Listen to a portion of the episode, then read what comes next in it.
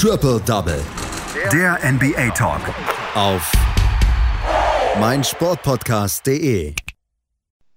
Die NBA hatte letzte Nacht eine ganze Menge zu kämpfen gegen die ja, Allmacht von der NFL, die den letzten Spieltag in der Regular Season hatte. Aber sie haben sich gedacht, Mensch, sportlich können wir da auch einiges auf die Beine stellen. Und sie haben einiges auf die Beine gestellt. Unter anderem eine Karrierenacht von Stephen Curry. Und darüber spreche ich mit einem aus unserem Expertenteam hier bei meinsportpodcast.de und Triple Double. Und das ist dieses Mal Daniel Seiler. Hallo Daniel.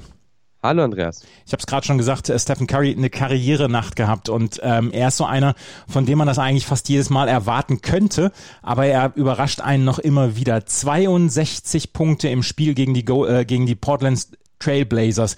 Die Golden State Warriors gewinnen das Spiel mit 137 zu 122.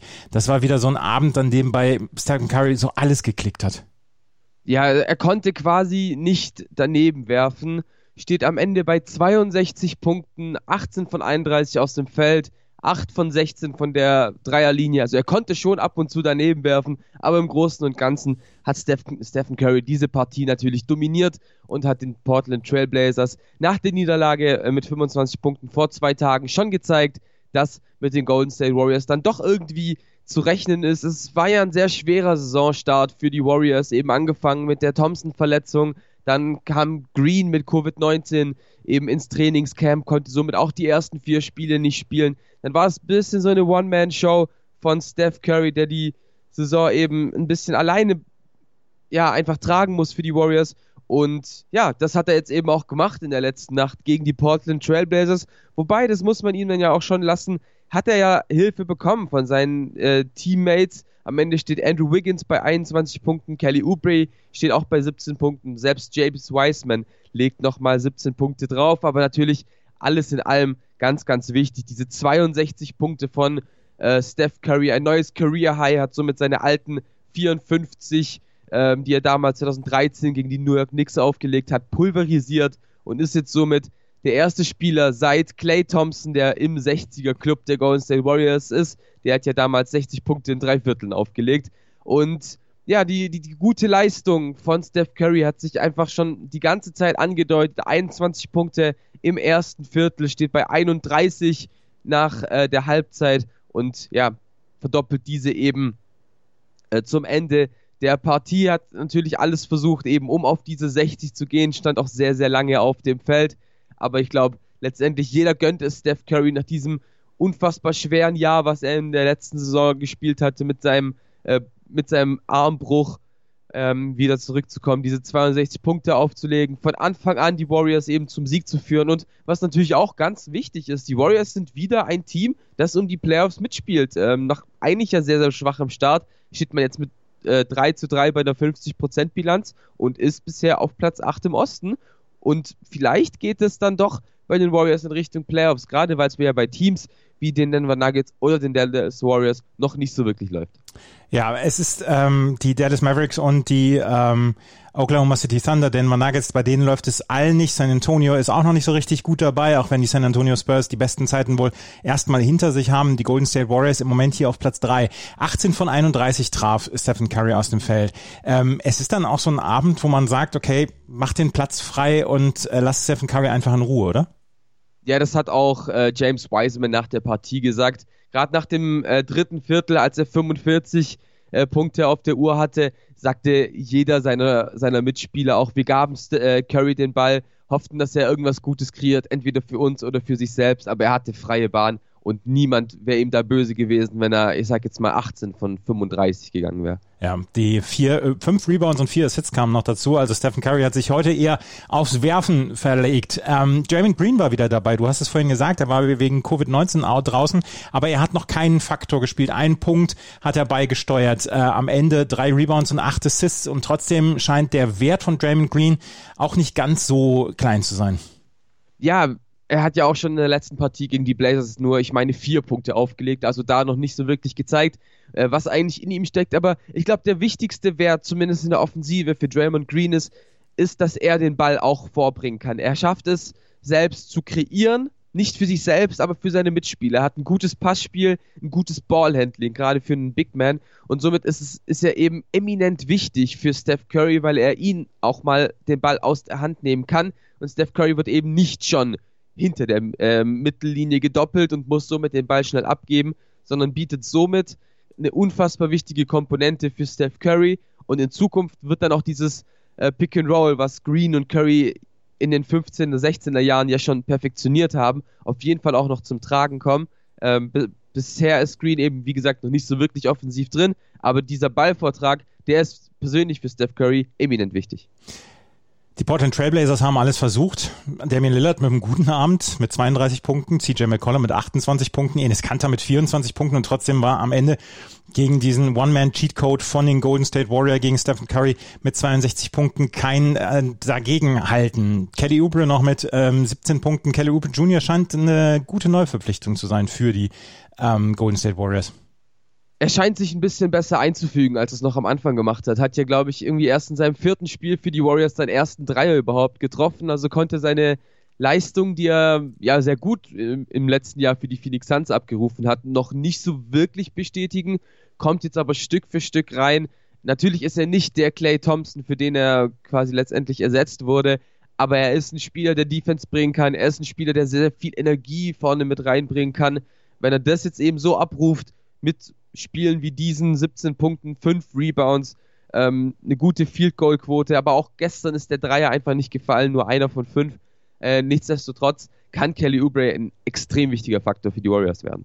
Also die Golden State Warriors gewinnen nach einem Karriereabend von äh, Stephen Curry mit 62 Punkten, ist auch sein Career High gewesen, mit 137 zu 122 gegen die Portland Trail Blazers.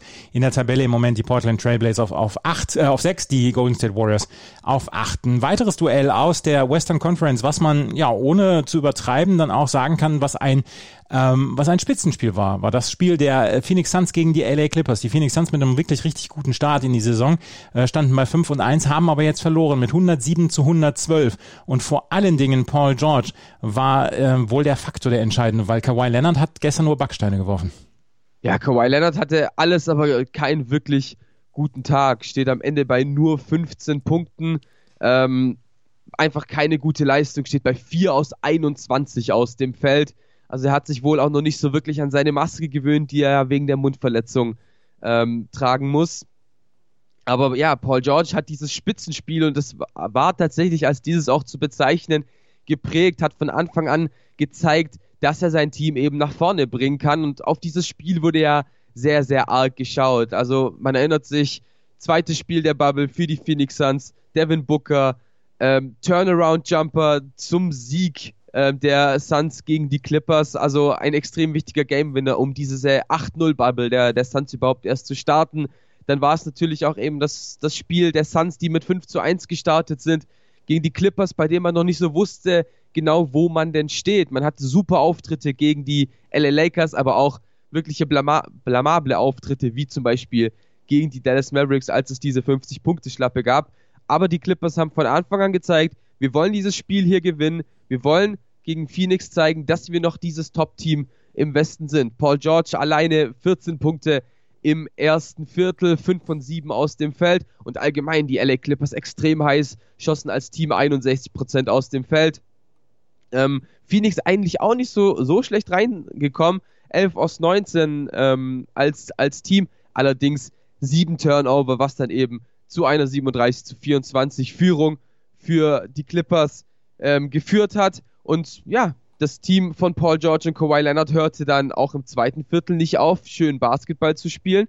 Direkt mal ein 15 zu 0 Run ähm, zu Beginn des Viertels, sodass es zwischenzeitlich 52 zu 31 stand ähm, für, ja, für die Clippers. Und somit ging es dann auch mit einem 64 zu 44 äh, Vorsprung für LA in die Halbzeit. 22 Punkte hatte da Paul George schon auf dem Konto und dann kam Phoenix erst so wirklich aus der Part, ähm, ähm, aus dem Schlaf raus. Und das hatte auch Coach Monty Williams gesagt. Wir sind einfach nicht gut aus, aus der Kabine in der ersten Halbzeit gekommen, haben dann in der zweiten Halbzeit erst unseren Basketball gespielt und wie, und wie Phoenix Basketball aussieht, äh, das konnte man im dritten Viertel sehr, sehr gut sehen.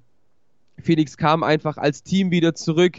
Ähm, man ging eben bis zu äh, einer sieben, nur noch einem sieben Punkte Rückstand im dritten Viertel, 88 zu 81 stand es dann. Ähm, sehr gute Würfe von Cam Johnson, der die Mannschaft dann auch getragen hat. Am Ende war es bei den Suns Devin Booker, der 25 Punkte auflegt. Auch eine gute Leistung von Chris Paul, der am Ende bei 9 Assists stand, bei 15 Punkten. Und Phoenix hörte da eben auch im vierten Viertel nicht auf anzuknüpfen. Es ging bis zu ähm, einem Punkt letztendlich ran. Näher ist man nie so wirklich rangekommen, weil die Clippers immer die richtigen Antworten gefunden haben. Und dann letztendlich 35 vor, äh, Sekunden vor Schluss, Booker trifft einen Drei-Punkte-Wurf nicht. Ähm, geantwortet wird dann durch Nicola Batum bei den Clippers und dann war es plötzlich die Führung, ähm, die ausgebaute Führung bei den Clippers, bei die die Suns dann auch nicht mehr ähm, aufholen konnten. Letztendlich gewinnen die Clippers die Partie. Dieses Spitzenspiel, was wirklich hin und her ging, konnten somit also nicht äh, schon wieder eine Führung verspielen, die zwischenzeitlich über 31 Punkte betrug, sondern konnten somit auch ihren fünften Sieg in der Saison stellen. Das natürlich durch Paul George, der am Ende bei 39 Punkten steht, 15 von 24 aus, aus dem Feld, traf äh, 7 von 10 Dreiern, also sehr komfortabel, was Paul George da gespielt hat. Und er scheint so ein bisschen den schlechten Ruf, den er sich in der Bubble ähm, gelegt hat, abzubauen. Paul George also mit 39 Punkten, du hast es gesagt, Kawhi Leonard an einem Abend, an dem er nur Backsteine geworfen hat mit der Maske, da hat er nicht so richtig viel gesehen. Bei den Phoenix Suns stachen äh, natürlich Devin Booker mit 25 Punkten und DeAndre Ayton mit 24 Punkten heraus. Dazu 15 Punkte noch von der Bank von Dario Saric. Die Phoenix Suns und die LA Clippers stehen mit beide bei 5 und 2 in der ähm, Western Conference auf Platz 1 und 2. Und die Lakers, die stehen dahinter, da kommen, kommen wir gleich noch drauf. Aber wir wollen noch einen Spieler aus der Eastern Conference bringen und das, haben, das stand von gestern Abend statt zwischen Detroit Pistons und den Boston Celtics. Die Celtics nicht so richtig gut in die Saison bislang gekommen, konnten gestern nur einen mühsamen 122 zu 120 Sieg gegen die Detroit Pistons davontragen und vor allen Dingen die beiden Spieler mit dem Y im Vornamen, die haben mal wieder überzeugt. DJs sozusagen, äh, Jason Tatum und Jalen Brown haben die Boston Celtics zum Sieg gegen die Detroit Pistons, naja, nicht getragen, man muss ja auch schon wirklich sagen, gezwungen. Es war kein schönes Basketballspiel. Am frühen Abend, ja auch in Deutschland, 21.30 Uhr, ging das Spiel ja los ähm, zu deutscher Zeit. Also schön anzusehen, bisschen parallel zum Darts-WM-Finale. Ähm, aber letztendlich hat das, das Spielen zwar für Spannung gesorgt, aber schön Basketball gab es da nicht unbedingt. Ähm, die Pistons hatten ja die erste Partie gegen die Celtics schon gewonnen, haben damals ihren ersten Sieg in der Saison gefeiert und wollten auch daran anknüpfen. Ähm, gegen die Celtics, man kam recht gut raus, ähm, man hat wieder schön Teambasketball gespielt, Jeremy Grant traf die Dreier, Black Griffin traf die Dreier, Mason Plumley hat ein bisschen in der Zone genervt und ja, bei den Celtics kommt es einfach immer noch nicht so wirklich positiv heraus, dass Brad Stevens mit einem zwei Big Man Line-Up starten lässt, nämlich mit Tice und Thompson. Die beiden sollen eigentlich für eine gute Defensive sorgen und das hat genau nicht funktioniert.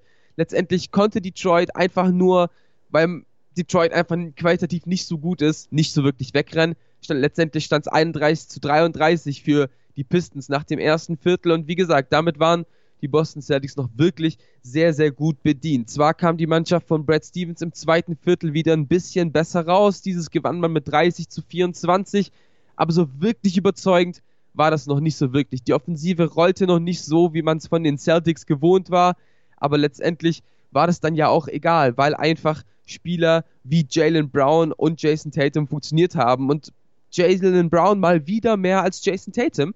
Ähm, Tatum hatte mal wieder diese ersten, Pro diese Probleme in der ersten Halbzeit, diese, die ihn ja schon in den letzten Spielen, ich sage jetzt mal ausgezeichnet haben. Aber Jalen Brown steht am Ende bei 31 Punkten, ähm, hat die Celtics dann mal wieder getragen. Ähm, unfassbare Fe Feldwurfquote, 13 von 16 aus dem Feld für den Shooting Guard der Celtics. Und ja, dann in der zweiten Halbzeit war beides, war es extrem eng. Ähm, die Pistons gewannen das dritte Viertel mit einem Punkt, die Celtics gewannen das vierte Viertel mit einem Punkt. Ähm, somit ging es mit dem 122 zu 20 eben als Sieg für die Celtics ein. Es war gerade in den letzten Sekunden ein Hin und Her, aber es war mal wieder Jason Tatum, der mit einem Game Winner drei Sekunden vor Schluss ins Gesicht von Blake Griffin das Spiel entschieden hat. Also ähnlich wie schon bei der Partie am ersten Spiel gegen die Milwaukee Bucks. Nicht unbedingt ein wirklich überzeugendes Spiel von Jason Tatum, aber am Ende steht der Game Winner. Er, er kam in den wichtigen Situationen raus und führt die Celtics eben zum Sieg. Du hast gesagt, kein guter Start der Celtics. Man steht jetzt immerhin 4 zu 3. dieses, diese zwei, zwei Big Man Line-Up mit Tice und Thompson, wird Brad Stevens das noch lange äh, behalten? Weil es, es macht den Anschein, als würden die Celtics damit wirklich Probleme haben noch. Das macht tatsächlich und es ist halt immer so ein bisschen das Prinzip, als ob Brad Stevens einfach aufstellt, ich stelle meine fünf nominell besten NBA-Spieler auf und ich glaube, das wird eben noch so lang laufen, bis Kemba Walker eben wieder zurückkommt in die Starting Five der ähm, Boston Celtics. Und ich denke, früh, spätestens dann wird entweder Tristan Thompson oder Daniel Theiss zum Six Man werden. Daniel Theiss auf jeden Fall mit einer starken Partie in der letzten Nacht. Er hat ähm, sieben von acht aus dem Feld getroffen, 15 Punkte waren es am Ende für ihn und vier Rebounds. Tristan Thompson elf Rebounds, zwölf ähm, Punkte, auch er mit einem relativ guten Abend für ähm, ja, für seine Verhältnisse. Was der wer den Kampf gewinnen wird, das werden wir in den nächsten Wochen sehen oder ob Brad Stevens bei diesem Lineup bleibt und ob die Celtics damit dann besser klarkommen werden. Wir haben noch ein paar weitere Spiele, die jetzt im Kurzdurchlauf. Die Washington Wizards gewinnen bei den Brooklyn Nets mit 123 zu 100 122. Bradley Beal gewinnt das Duell der Superstars gegen Kevin Durant. Bradley Beal mit 27 Punkten, 10 Rebounds, Kevin Durant mit 28 Punkten und 11 Rebounds. Die Lakers gewinnen bei den Grizzlies mit 108 zu 94. LeBron James mit 22 Punkten, 13 Rebounds, 8 Assists, sein 1000 erstes oder 1000 zweites Spiel über 10 Punkte hintereinander jetzt. Ähm, er hat ja letzte Woche dann den Rekord aufgestellt. Die Denver Nuggets holen ihren zweiten Sieg bei den Minnesota Timberwolves mit 124 zu 109. Jamal Murray für Denver mit 36 Punkten erfolgreich. Die Utah Jazz gewinnen bei den San Antonio Spurs mit 130 zu 109. Donovan Mitchell konnte 22 Punkte aufs Scoreboard schreiben, dazu 9 Assists. Die Dallas Mavericks weiterhin Fehlstart in die Saison, verlieren bei den Chicago Bulls mit 108 zu 118. Zach Levine mit einem richtig starken Abend mit 39 Punkten, 6 Rebounds und 5 Assists. Das waren die Spiele der Son des Sonntagsabends und trotz der großen Konkurrenz der NFL und hier in Deutschland dann auch noch die Darts-WM haben die NBA-Spieler auf jeden Fall abgeliefert. Das war Daniel Seiler mit seinen Einschätzungen zu den drei wichtigsten Spielen der Nacht. Danke, Daniel. Danke auch. Triple Double. Der NBA Talk. Auf meinsportpodcast.de